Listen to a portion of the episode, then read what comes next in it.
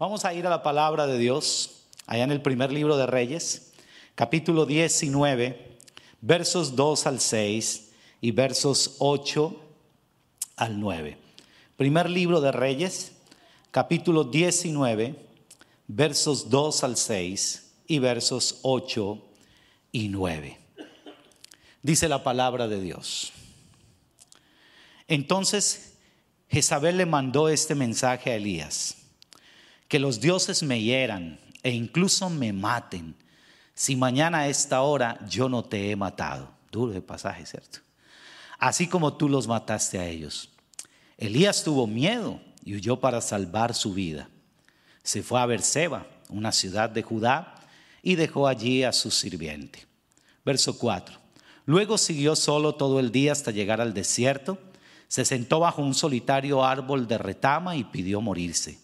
Basta ya, Señor, quítame la vida, porque no soy mejor que mis antepasados que ya murieron. Entonces se acostó y durmió debajo del árbol. Mientras dormía, un ángel lo tocó y le dijo, levántate y come. Elías miró a su alrededor y cerca de su cabeza había un poco de pan horneado sobre piedras calientes, que bien suena eso hasta ahora, y un jarro de agua. Así que comió y bebió y volvió a acostarse. Versos 8 al 9. Entonces se levantó, comió y bebió y la comida le dio fuerza suficiente para viajar durante 40 días y 40 noches hasta llegar al monte Sinaí, la montaña de Dios. Allí llegó a una cueva donde pasó la noche. Entonces el Señor le dijo a Elías, ¿qué haces aquí, Elías? ¿Lo puede decir conmigo? No es hora de morir, sí de surgir para nuevas conquistas y logros. Una vez más, díselo al que está a tu lado, no es hora de morir, sí de surgir para nuevas conquistas y logros. Todos hemos oído hablar de Elías en la escritura. Y yo creo que si hay un profeta que a nosotros nos inspira, es Elías. Es llamado Elías el profeta del fuego. Todos recordamos lo que sucedió allá con los 450 profetas de Baal y 400 profetas de Astarot. Y justamente Elías, el profeta del fuego, el hombre que Dios usa de una manera espectacular, viene de experimentar hechos de grandes connotaciones en su vida, de lo que Dios hizo con el pueblo. Enfrentó a esos 850 profetas pero ese profeta Elías, que enfrenta a 850 profetas, que Dios le da una victoria tremenda, ahora se amilana ante una mujer llamada Jezabel. El nombre Jezabel significa no deseada. Sabemos, quienes hemos estudiado la Biblia y quienes no la han estudiado, que Jezabel no era una buena esposa, era una mujer que no daba buenos consejos a su esposo.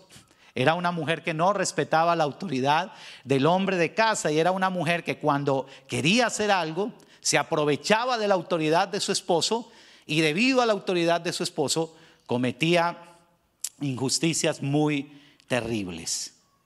Llega una carta de esa mujer a Jezabel, eh, de, de esa mujer Jezabel a Elías. Y esa carta a ese profeta que había experimentado la gloria de Dios, a ese profeta lo llena de miedo, lo llena de terror esa carta. ¿Cuántas veces nos ha pasado que Dios nos, ha permitido vivir jornadas de ver la gloria de Dios, de ver la presencia de Dios manifestada, de ver un milagro que jamás creímos Dios lo iba a hacer? O en su momento oramos y decíamos, no, pues oro, pero ¿será que Dios sí puede hacer ese milagro? Y Dios hace ese milagro y venimos de victorias tremendas, pero ante un problemita pequeño ya nuestra fe empieza a escasear. Ya nos empezamos a sentir atemorizados y miedosos. ¿Será que Dios sí lo puede hacer? Y eso fue lo que experimentó Elías. Algo que yo veo en Satanás en la escritura es que él es feliz enviando mensajes. Satanás no puede leer nuestra mente. Mientras estemos tomados de la mano de Dios, mientras Jesús haya venido a nuestra vida y esté gobernando la misma, Satanás no puede leer nuestra mente pero sí nos puede enviar sugerencias. Satanás es feliz enviando sugerencias. Nuestra mente es como un buzón. Y él no la puede leer, pero sí puede enviar sugerencias. Satanás siempre va a hablar, siempre va a enviar mensajes para amedrantarnos, para, para aterrorizarnos. Y eso fue lo que quiso hacer con el profeta Elías. Ahora viene un sentimiento impropio en Elías. Y ese sentimiento impropio, como nos puede suceder a nosotros, dice la palabra en Primera de Reyes 19:4, y él se fue por el desierto un día de camino. Y vino y se sentó debajo de un enebro, y deseando morirse dijo, basta ya, oh Jehová, quítame la vida, pues no soy yo mejor que mis padres. Los hombres de Dios también batallaron con sentimientos impropios los hombres de Dios en las escrituras también se vieron tentados a, deprimirse, a vivir momentos de amargura. Yo amo de la palabra eso, que Dios en su palabra no nos muestra unos superhombres, no nos los muestra. Nos muestra hombres, como dice la palabra también allá en Santiago capítulo 5, hablando justamente de Elías, nos dice que Elías era un hombre sujeto a pasiones semejantes como las nuestras. Semejantes como las nuestras. Y aquí vemos al profeta experimentando una situación tremenda. Una cosa es que uno desee que uno desee la muerte en un momento tal vez de depresión, de angustia. Otra es que yo atente contra mi vida. Ahí hay una diferencia tremenda. ¿Le ha pasado a usted que ha vivido momentos en su vida? Usted dice, uy, lo mejor sería morirme. Esto está muy duro, esta situación está tenaz. Otra cosa es que usted atente contra su vida, ¿verdad? Porque Dios dio la vida y Él la quitará cuando quiera, no cuando el hombre se la quiera quitar, porque no le pertenece ni la vida. Y eso es lo que hace Elías. Hubo hombres también, otro profeta, recuerdo a Jonás. Jonás fue un hombre que se llenó de ira porque Dios no destruyó al pueblo injusto Jonás, porque nosotros orando para que se conviertan muchos y Jonás ve toda una nación convertida al Señor y en vez de alegrarse, en vez de hacer y gritar de júbilo, se pone bravo con Dios, porque esa nación se convirtió. Y a nosotros llegan dos, tres personas de uno en adelante porque no menospreciamos las pequeñeces y hacemos fiesta. Y en el cielo se dice que hay fiesta, ¿por qué? Por un pecador que se arrepiente por uno. Y es tan lindo el Señor que uno diría, Dios debía haber empezado a pleitear con Elías. Y uno diría, Dios hubiera podido decirle, pero Elías, acabas de experimentar mi gloria, acabas de experimentar mi poder, ¿por qué te portas así? Y Dios hubiera podido empezar a pleitear con él. Pero vemos la ternura de Dios en los versos 4 y en el verso 5. Ahora, Elías estaba agotado porque venía de sacrificar a 850 profetas. Y para degollarlos tenía que darles acá. Y esta parte es durísima. De manera que Elías venía súper, supremamente agotado, no solo física, me lo imagino emocional y espiritualmente. Y la Biblia dice que se queda dormido debajo de un enebro. Y cuando uno lee sobre ese enebro, ese es un arbusto y se caracteriza, por sus ramas flexibles y delgadas. Y se dice que ese enebro no era un árbol frondoso, él estaba tan agotado que no, ahí quedó. Hay momentos en que este cuerpo nos dice, si no me da descanso, aquí me le voy a quedar. Y me imagino que a Elías le pasó eso. Estaba supremamente agotado y la palabra dice que se quedó dormido. Era supremamente fuerte el cansancio del profeta. Ahora la Biblia no dice cuántas horas durmió Elías, no dice cuánto, pero estaba súper agotado. Algo que amo de Dios es la ternura con la que nos trata muchas veces. Dios sabía que había que tratar en ese momento a Elías con ternura. Dios sabía que su siervo necesitaba descansar. Si en la vida te sientes cansado, descansa, pero nunca te rindas, porque en la vida siempre hay que seguir. Y Dios es tan lindo que Él habla del descanso en la palabra. Al séptimo día declara la palabra ya en, en Génesis capítulo 2, Dios reposó el séptimo día. Dios quiere que nosotros vivamos descansados.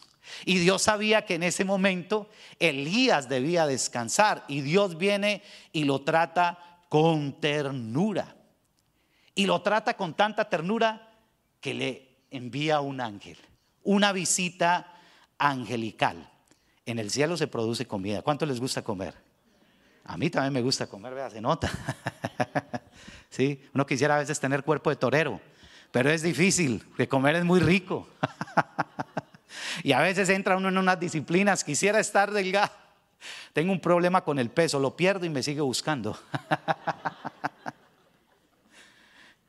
y Elías estaba allí, estaba y necesitaba, y él necesitaba descansar.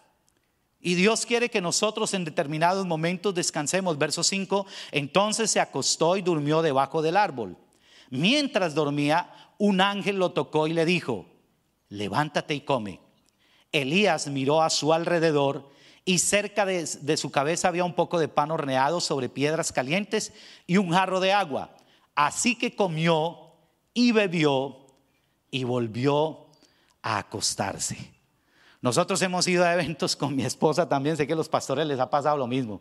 Hemos ido a eventos donde son unas jornadas tremendas. Nosotros estuvimos en un evento en Valledupar hace algunos años que nos invitaron.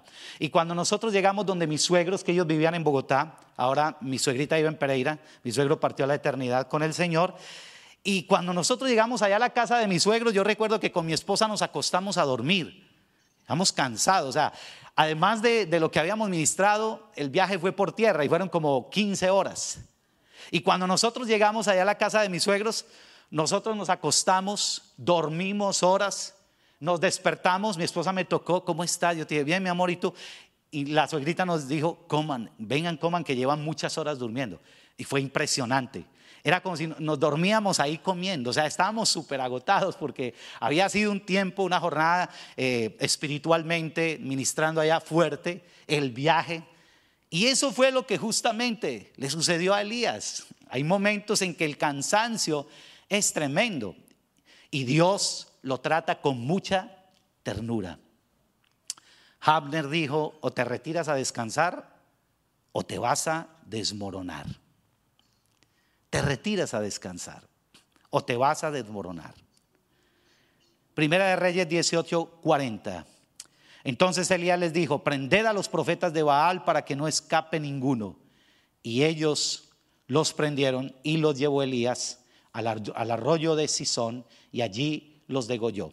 Y vemos el por qué el profeta estaba supremamente cansado. Dígalo conmigo, no es hora de morir, sí de surgir para nuevas conquistas y logros. Entonces encontramos una mujer, encontramos un sentimiento impropio del profeta, encontramos un ángel. Y dice la palabra en el verso 3, encontramos una ciudad y esa ciudad es Berseba. Elías se asustó tanto al escuchar esto que escapó para salvar su vida, llevando consigo a su siervo. Se fueron a Berseba, que está en Judá, y Elías dejó allí a su siervo. Y cuando me puse a indagar un poco sobre Berseba, me encantó. Se dice que Berseba era una ciudad más meridional de la, ciudad más meridional de Israel en los tiempos bíblicos y por eso en la Biblia encontramos desde Dan hasta Berseba para describir todo el reino. Y dice en Génesis 21:33 y plantó Abraham un árbol tamarisco en Berseba e invocó allí el nombre de Jehová Dios eterno. Elías estaba en un lugar donde su antepasado, Abraham, había levantado un altar. Había levantado un altar. Y en la Biblia, cuando se habla de lugares, los lugares tienen mucha significancia. Y cuando les hablo de Berseba, me encanta lo de Berseba porque allí levantó Elías, eh, Abraham, perdón, un altar al Señor. Y déjeme decirle algo, a veces podemos estar en el lugar de la bendición, en el lugar de la, de la abundancia y vivir como mendigos. A veces podemos estar en el lugar de la libertad, pero vivir como esclavos. Por eso debemos tener cuidado con eso. Y la Biblia también nos habla de un lugar, una cueva. Primera de Reyes 19:9. Ahí Elías entró en una cueva y se quedó toda la noche. Entonces el Señor le dijo a Elías, Elías, ¿por qué estás aquí?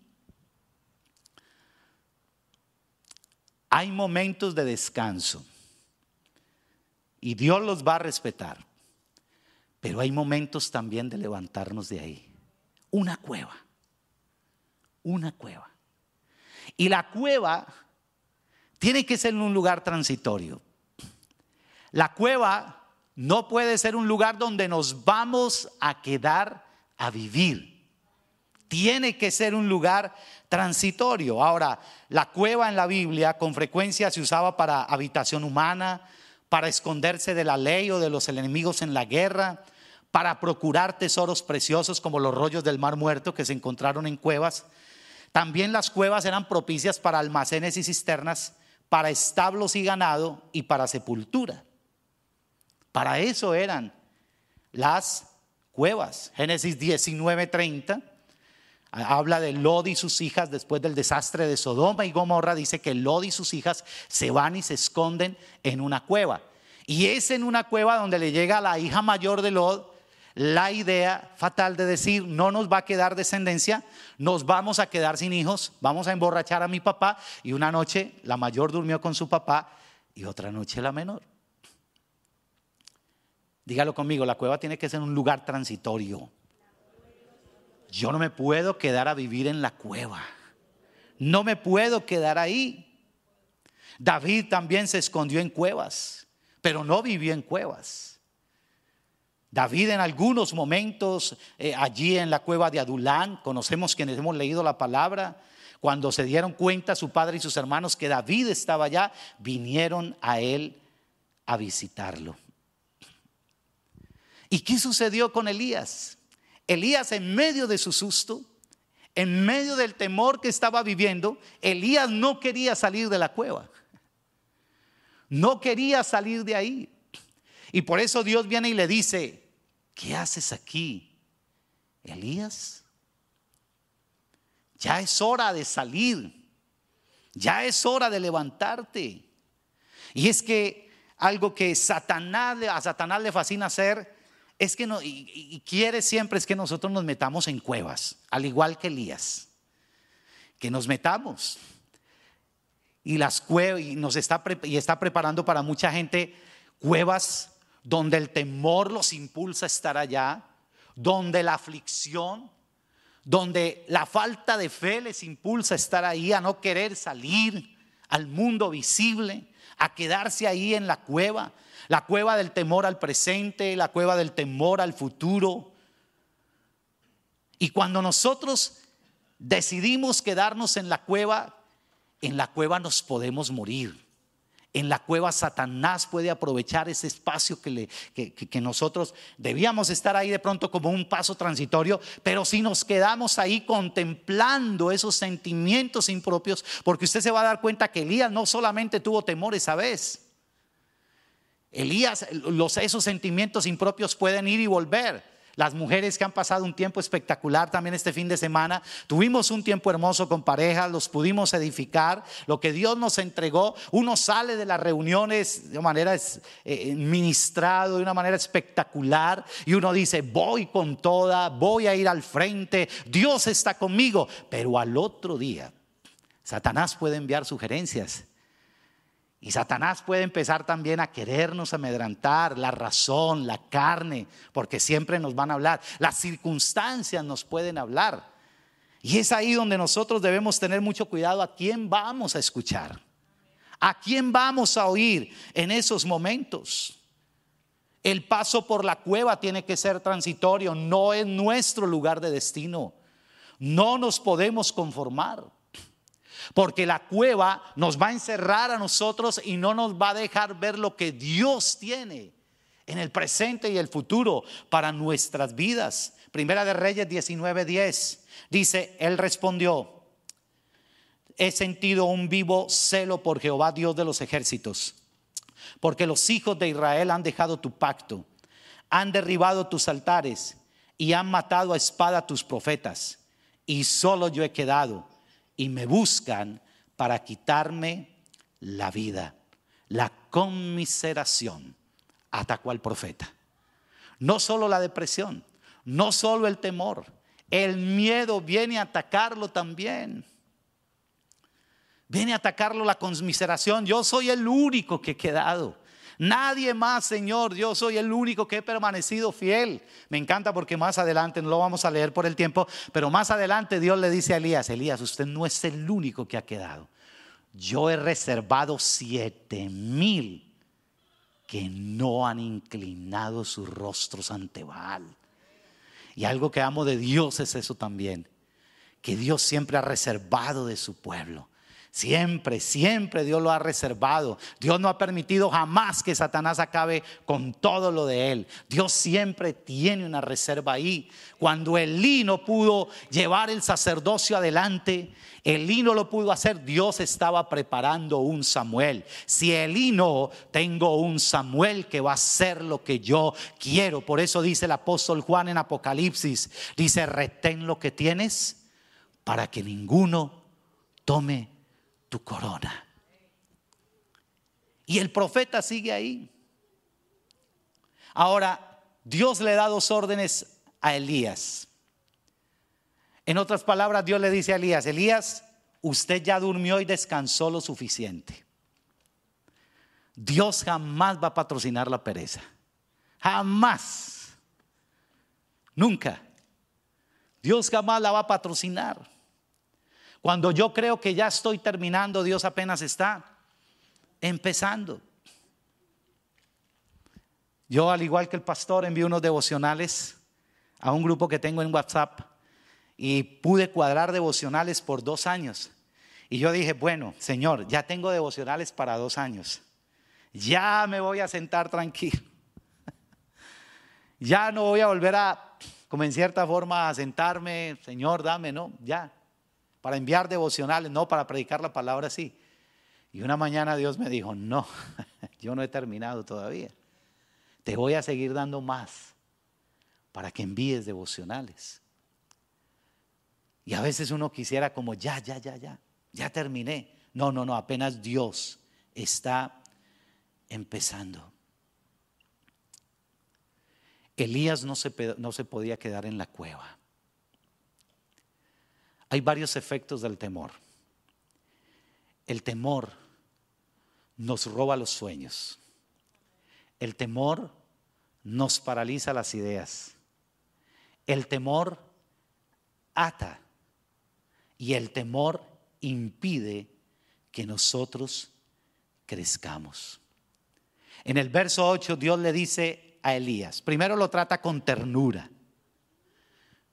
pero después le habla con firmeza. En el verso 8 Dios le dice a Elías, levántate y come porque el largo camino te resta. Y después le da otra orden en el verso 11. Mire lo que dice el verso 11. Él le dijo, sal fuera y ponte en el monte de Jehová. Él le dijo que sal fuera. Parece una redundancia, ¿cierto? Un neoplasmo. Pero es Dios diciéndole al profeta, ¿qué haces aquí? Aquí no te puedes quedar. En la cueva no te puedes quedar. Porque en la cueva no vamos a ver toda la visión que Dios tiene para nosotros. En la, la cueva nos limita. ¿Qué hay en una cueva? Hay oscuridad, en una cueva hay soledad, ¿verdad? En una cueva estamos ahí encerrados. No vamos a poder más allá de lo, ver más allá de lo que ven nuestros ojos. Y Dios le dice a Elías, sal fuera. Eso necesitaba Elías. Una nueva forma de ver la vida. Una nueva forma de ver a Dios obrando. Porque Elías creyó que ya ahí, hasta ahí llegaba ya no más hay para mí, ya no más hay. Y todos en la vida en algún momento nos hemos sentido que hasta ahí llegamos. El año 53 de mi vida fue un año duro. Yo tengo 55 años. Y el año 53 fue un año súper duro. Vivimos una prueba familiar fuertísima que los pastores la conocen. Y un día me acerqué a mi esposa y le dije, niña, yo creo que ya me siento como si ya hubiera hecho todo lo que Dios me mandó a hacer. Y creo que ya podemos hablar. Tenemos un hijo, gracias a Dios, él tiene un llamado pastoral fuerte, al igual que nuestra hija también. Ellos sirven por la misericordia de Dios con nosotros en el ministerio. Y, le dije una mañana, la senté y le dije, nena, vengo librando unas batallas fuertes. Me miró, me abrió los ojos y me dijo, ¿cómo así, mi amor? Le dije, sí, vengo librando unas batallas fuertes. Este no ha sido un año fácil para mí, ha un año tenaz. Un año donde yo sentía como que predicaba y ya no había como el mismo fuego, ¿verdad? Como ya, ya, ya. Julio César es el tiempo de, de entregar. Y una mañana Dios me habló justo a través de este pasaje. Porque cuando estamos en la cueva vemos el panorama muy complejo, vemos la situación muy difícil. Y es ahí donde nos empezamos a encerrar en nosotros mismos y decir, no, esta situación no va a cambiar, este problema no le veo solución, de aquí no voy a salir. Pero no. Yo creo que al igual que el profeta, Dios hoy nos está llamando. Y cambiemos ese nombre Elías. Cuando Dios le dice, ¿qué haces aquí, Elías? Sal fuera. Y esa mañana yo oía la voz de Dios que me decía, Julio César, sal fuera, sal fuera, no te quedes ahí en esa cueva. Esa cueva fue un lugar transitorio, pero no es tu lugar de vivencia, de permanecer ahí. Y cuando nosotros entendemos y oímos la voz de Dios clara de salir de esa cueva, nuestra mente comienza a abrirse, nuestra visión comienza también a abrirse. Y algo maravilloso que Dios le dice a Elías, y ponte en el monte delante de Jehová. En otras palabras, Elías, sal y experimenta lo nuevo. Mira desde esta montaña, Aprecia todo lo que yo voy a seguir haciendo contigo. Tú no has terminado. Te voy a seguir usando, viendo milagros, eh, viendo el poder de Dios, el despliegue de su gloria, el despliegue de su poder. Te voy a seguir usando. ¿A cuántos de nosotros Dios nos tiene así hoy metidos en una cueva? Donde usted dice, no, no, no, nada me sale bien, esta situación no va a cambiar.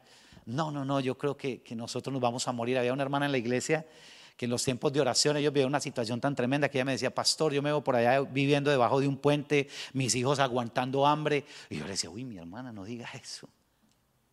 No tenemos un papá así. Estás en una cueva. Pero Dios también, en ese tiempo, decía, Dios también te llama para que mires que Dios tiene cosas mejores, que esto va a pasar. Yo siempre creo que Dios jamás, y sé que usted también lo cree, Dios jamás nos va a dejar morir ahí, en esa situación. El Salmo 34, muchas son las aflicciones del justo, pero de todas ellas que le librará el Señor. Amén. Denle un aplauso al Señor en esta tarde. De todas ellas le librará el Señor. Elías necesitaba eso, una nueva forma de ver las cosas. Y Dios hoy nos, está llamando. Tal vez hoy estamos como el avestruz. El avestruz siempre mantiene su cabeza clavada al piso. Clavada al piso. Y en la cueva siempre vamos a vivir así. No vamos a ver lo que Dios tiene para nosotros, lo que el Señor nos promete en su palabra. Y hoy Dios nos está llamando a que salgamos de cualquier cueva donde el enemigo nos ha metido. Tal vez la cueva de la tristeza, la cueva del desencanto, ¿verdad? Eh, he visto muchas personas metidas en cuevas porque de pronto un líder no hizo lo que ellos creían que debía hacer así o que debía hacer por ellos y entonces se cargaron contra ese líder y, ya se metieron en esa cueva, no quiero servir más a Dios, yo no quiero hacer nada más. Y, y no, no, no. Yo creo que en esa cueva nos podemos quedar. Tenemos que salir. La Biblia cuando habla de monte, siempre habla de cosas nuevas, siempre habla de la oración. Subida al monte, le dijo Dios a Joel y al pueblo, subid al monte y traed madera Dios nos invita hoy a que no nos quedemos en la cueva, a que subamos al monte. Y siempre que la Biblia habla de monte, habla de qué? de la oración, habla de la comunión con Dios. Si de esa cueva no salimos, Dios va a buscar la manera de sacarnos. O nos va a sacar a empujones. Bueno, de alguna manera, Dios va a buscar la manera de sacarnos. Y yo creo que es mejor que atendamos por las buenas. Porque cuando no atendemos por las buenas, el Señor empieza a usar cosas mucho más fuertes. Y termino con esto. ¿Qué simboliza la cueva hablando en términos espirituales? Simboliza estrechez, simboliza limitación, oscuridad. La cueva siempre nos va a mantener en amargura, en depresión, en confusión, en frustración, en autocompasión como Elías, en tristeza profunda. A Ana Dios la metió en una cueva también. Allá en Primera de Samuel 1. Ustedes miren la, miran la vida de Ana y Ana estaba metida en una cueva. Verso 6. Ana, la rival que hacía, la irritaba, la entristecía, la enojaba. Pero un día Ana tomó una decisión. No me voy a quedar en esa cueva. Me voy a ir para el templo. Voy a ir a derramar mi corazón delante de Dios. Voy a ir delante del Señor y decirle que me perdone y le voy a hacer hasta un voto. De un corazón amargo puede brotar una gran promesa si ese dolor lo llevamos a Dios. Eso fue lo que sucedió con Ana. Ana tomó una decisión. Nadie más puede tomar esa decisión de salir de la cueva por ti. Un deseo no cambia nada, una decisión lo cambia todo. La actitud tiene que ser de parte de cada uno de nosotros. Si nos vamos a dejar morir en la cueva o si vamos a aceptar la invitación de Dios de sal al monte, sal al monte, desde la montaña, desde la montaña. Desde allá se aprecia todo mejor, desde una montaña. Los lugares altos nos encantan porque todo lo podemos apreciar mejor. Nos sentimos hasta más cerca de Dios cuando estamos en lugares altos. Nos sentimos más cerca de Dios. ¿Y qué sucedió con Elías? Si se hubiera quedado en la cueva, Elías no hubiera sido un hombre de bendición para alguien que iba a venir detrás de él. Ese manto que tenía Elías tenía que recibirlo alguien. Y Dios lo usa para llevarlo a algo maravilloso. Y era ungir a un Eliseo. Hay cuevas a las que yo les tengo mucho miedo. Una cueva es eh, que yo le tengo miedo es la comodidad. Porque la comodidad hace que nos relajemos y perdamos el sentido de la presencia de Dios. Cuando todo lo tenemos ahí, ¿verdad? Dios a veces tiene que incomodarnos. Bendita la incomodidad que nos hace salir de la zona de confort. Ahora la comodidad muchas veces si no tenemos cuidado nos lleva a la tibieza espiritual.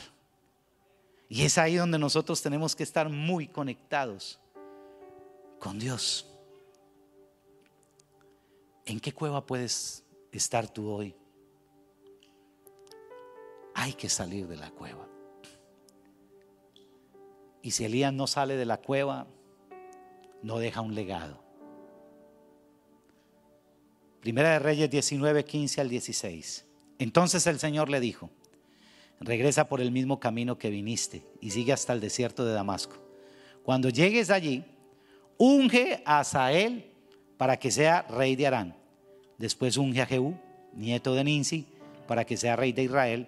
Y unge a Eliseo, hijo de Zafat, de la tierra de Abelmeola, para que tome tu lugar como profeta.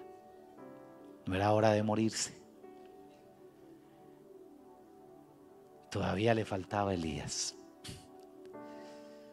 Algo que a mí me extraña hoy de muchos jóvenes es que jovencitos si se quieren morir, no quieren vivir con toda una vida por delante. Y el enemigo los está llevando a la cueva de la depresión, ¿verdad? del desánimo, del descontento, de la insatisfacción, qué sé yo, de la tristeza profunda de tantas cuevas. Eso sucede en Colombia, yo no sé si aquí sucede, pero estamos viendo nuestros jóvenes metidos en unas cuevas tremendas. La misma familia. Hay familias en Colombia donde el enemigo metió a un hijo en, una cueva, al papá en otra cueva, a la mamá, y están allí como que no ven nada nuevo, ni, ni, como esperanzas para su futuro. Dios nos dio una palabra este año como iglesia en medio de todo lo que está viviendo el planeta después de la pandemia y es en Jeremías 31, 17. Hay esperanza para tu porvenir. Y esa palabra la hemos tomado nosotros. Hay esperanza para tu porvenir. Hay esperanza. La esperanza nunca se va a perder, ¿verdad? La esperanza siempre va a estar ahí atenta, esperando algo que Dios va a hacer. Nunca perder la capacidad de asombro. A eso nos lleva la esperanza. Y hoy quiero invitarles a que reflexionemos sobre nuestra vida. Estamos metidos en una cueva. Estamos ahí, el enemigo nos tiene ahí aprisionados, donde no vemos solución a nada. Tal vez tus hijos se han apartado de Dios y tú dices, no, este mundo como está, Dios mío. Por el contrario, si mis hijos se han alejado, cada vez se alejarán más con tanta, con tanta maldad. No. Jamás la fe irá más allá de nuestra confesión. Tenemos un Dios grande y poderoso. Un Dios que prometió que Él mismo pelearía por nuestros hijos. Isaías 49. Y yo salvaré a tus hijos. Dios mismo. Él mismo dice, yo en persona, en otras palabras, voy a salvar a tus hijos, a tu familia. Y por eso en esta mañana familias, en esta tarde ya o noche, quiero invitarles para que hoy nos podamos unir como familias y podamos venir al Señor y decirle, Dios, si estamos metidos en una cueva, si no vemos solución a nuestros problemas, si tal vez estamos viviendo momentos de escasez, de necesidad, yo no solo hablo en el área económica, escasez de fe, que hay muchas personas que pueden tener todo económicamente, pero están escasos de fe, están escasos de compromiso para con Dios, están escasos de amor en su casa, están escasos de paz. Se ha vuelto la convivencia un problema entre ellos. Y a veces de pronto hasta de fachada podemos vivir. En esta mañana Dios nos dice como familias, sal fuera y plántate en el monte y que podamos ver todo lo bueno y lo nuevo que Dios tiene para nosotros. Amén. El mismo Elías experimentó el poder de Dios y nosotros hoy lo podemos seguir experimentando. Porque el Dios de Elías es el mismo de hoy. Hebreos 13:8, Jesucristo es el mismo ayer, hoy y por todos los siglos. Amén.